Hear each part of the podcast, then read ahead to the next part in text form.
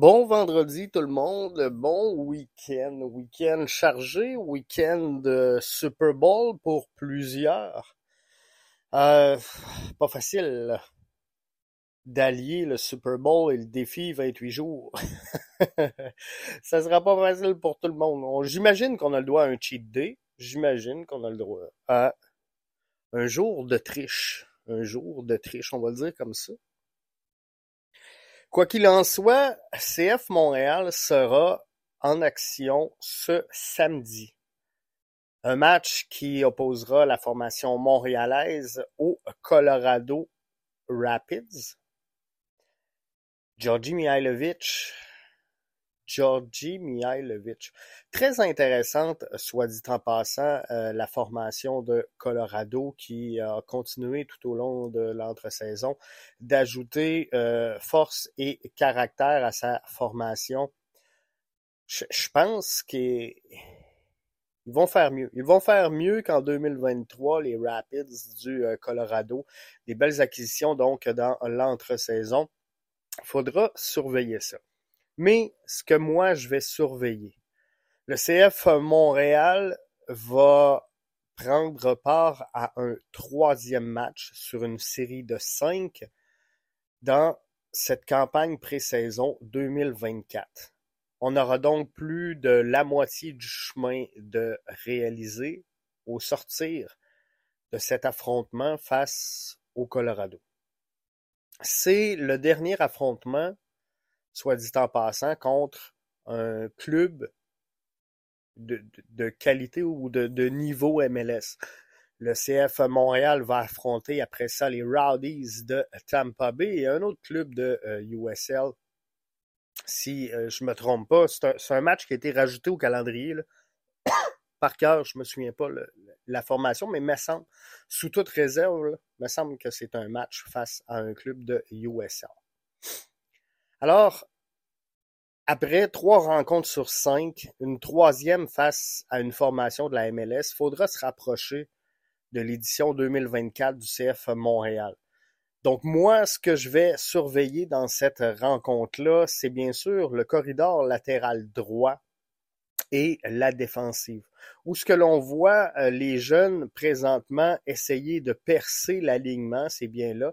Peut-être Rida également en milieu de terrain, mais euh, c'est sûr qu'il faudra surveiller l'évolution de Rida Zouir, l'évolution de Grayson Dodai, euh, Dowdy ou euh, Biello également qu'il faudra surveiller. Bref, tous nos jeunes joueurs issus soit du Super Draft, soit de l'Académie, qui sont encore avec l'équipe première pour voir qui va réussir à percer l'alignement de l'équipe première en cette saison 2024.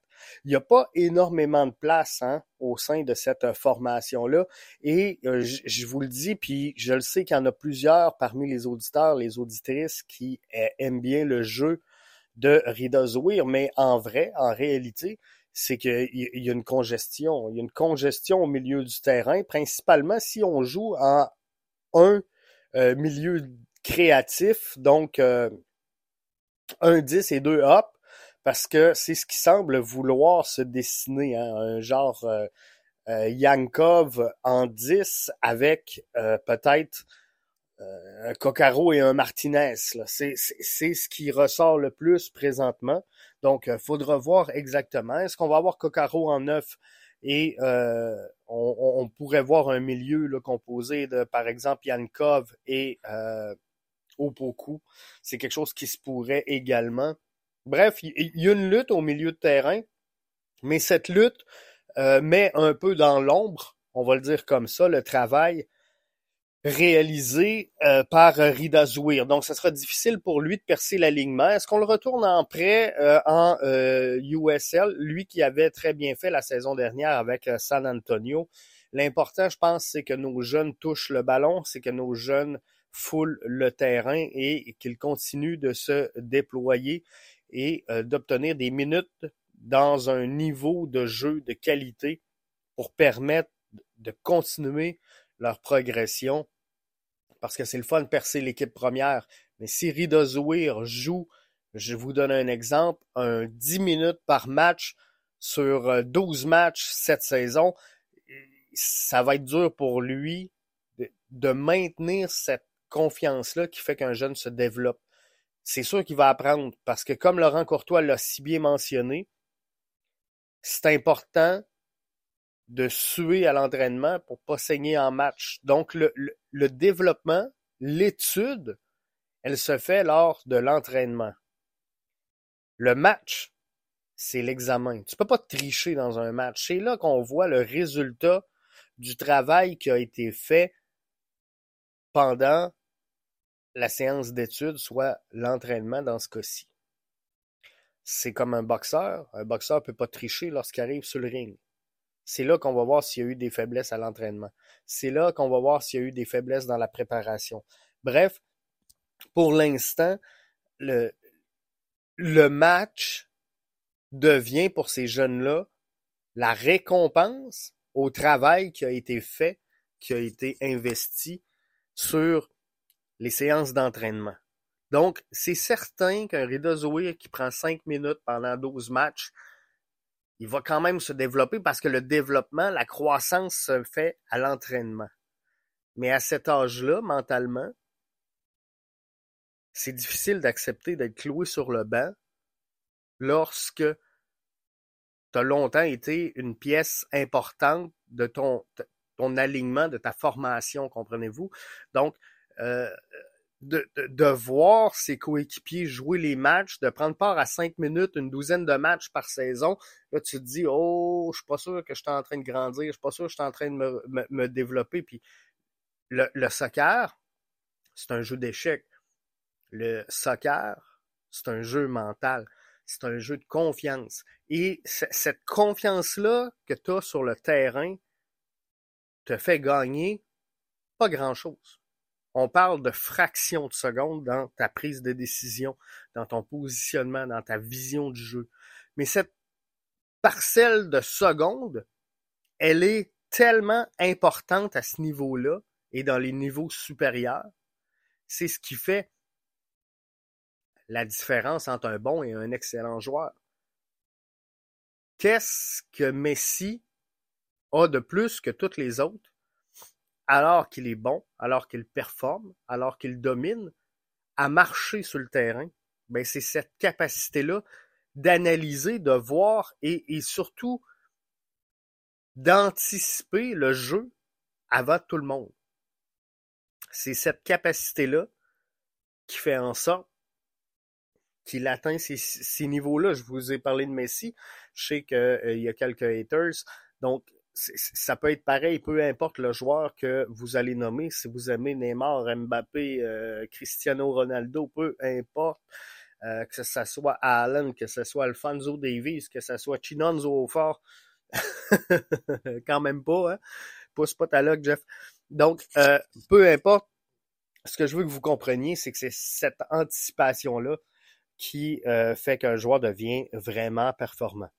Donc moi, samedi, pour le match face au Colorado, c'est ce que j'aimerais voir Laurent Courtois observer. Ces jeunes joueurs qui va percer l'équipe première? Parce que là, il va falloir commencer à prendre des décisions. Quel joueur on envoie en prêt?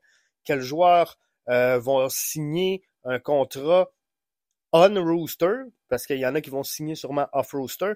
Mais qui, va signer un contrat avec l'équipe première? Et si on a des plans de signer des contrats avec l'équipe première, est-ce qu'on a la place dans l'alignement pour leur faire prendre des minutes? Est-ce qu'on a trop de passagers présentement qui vont empêcher ces jeunes-là de progresser? Si oui, est-ce qu'on fait des sorties? Est-ce qu'on fait des prêts? Est-ce qu'on engage des discussions entre Laurent Courtois et Olivier Renard à savoir qui s'en va en prêt, qui signe avec l'équipe première, qui euh, sera tout simplement transféré. C'est des questions qu'il faudra se poser avant le 24 février.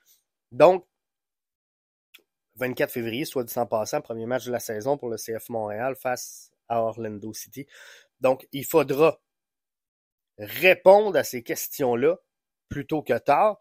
Et pour moi, après avoir joué trois matchs, contre des formations de calibre MLS, soit Minnesota United, Atlanta United et de, ce samedi Colorado, ben, ça sera le temps de faire une première analyse pour Laurent Courtois de sa formation. Je pense que le match contre Atlanta, vous l'avez tous vu, vous l'avez tous observé. Euh, on a été beaucoup en crescendo. Donc, la qualité du jeu s'est améliorée tout au long du match. Ça reste des concepts, ça reste à mettre en application. Il y aura des erreurs. Faites-vous-en pas. Vous aurez la chance de crier au déchet technique en début de saison. Je vous l'ai dit, faudra être patient. Ça va prendre une dizaine de matchs avant vraiment que le CF Montréal soit posé et euh, applique comme il faut les, principes de jeu demandés par l'entraîneur-chef Laurent Courtois. Donc d'ici là, soyons patients, mais ce que je voulais souligner comme point aujourd'hui, c'est qu'il faudra commencer à observer les signatures, les transferts, les sorties ça s'en vient chez le CF Montréal. La saison commence le 24 février prochain. La semaine prochaine, on devrait également avoir le développement officiel du nouveau maillot du CF Montréal. Donc, on l'a tous vu, il a fuité partout. On l'a pas vu de dos, par contre. Semble que de dos, il y a des belles écritures. Euh, faudra voir tout ça. Faudra voir tout ça. On a hâte de voir les joueurs dans le nouveau maillot. Euh, la réaction, elle est excellente sur les réseaux sociaux. Je pense que les gens avaient hâte qu'on quitte le gris. Bref, ça va être encore une fois une belle semaine. Là-dessus, je vous souhaite de passer un excellent week-end. Le match n'est pas diffusé samedi, ce qui fait qu'il n'y aura pas de débrief d'après-match.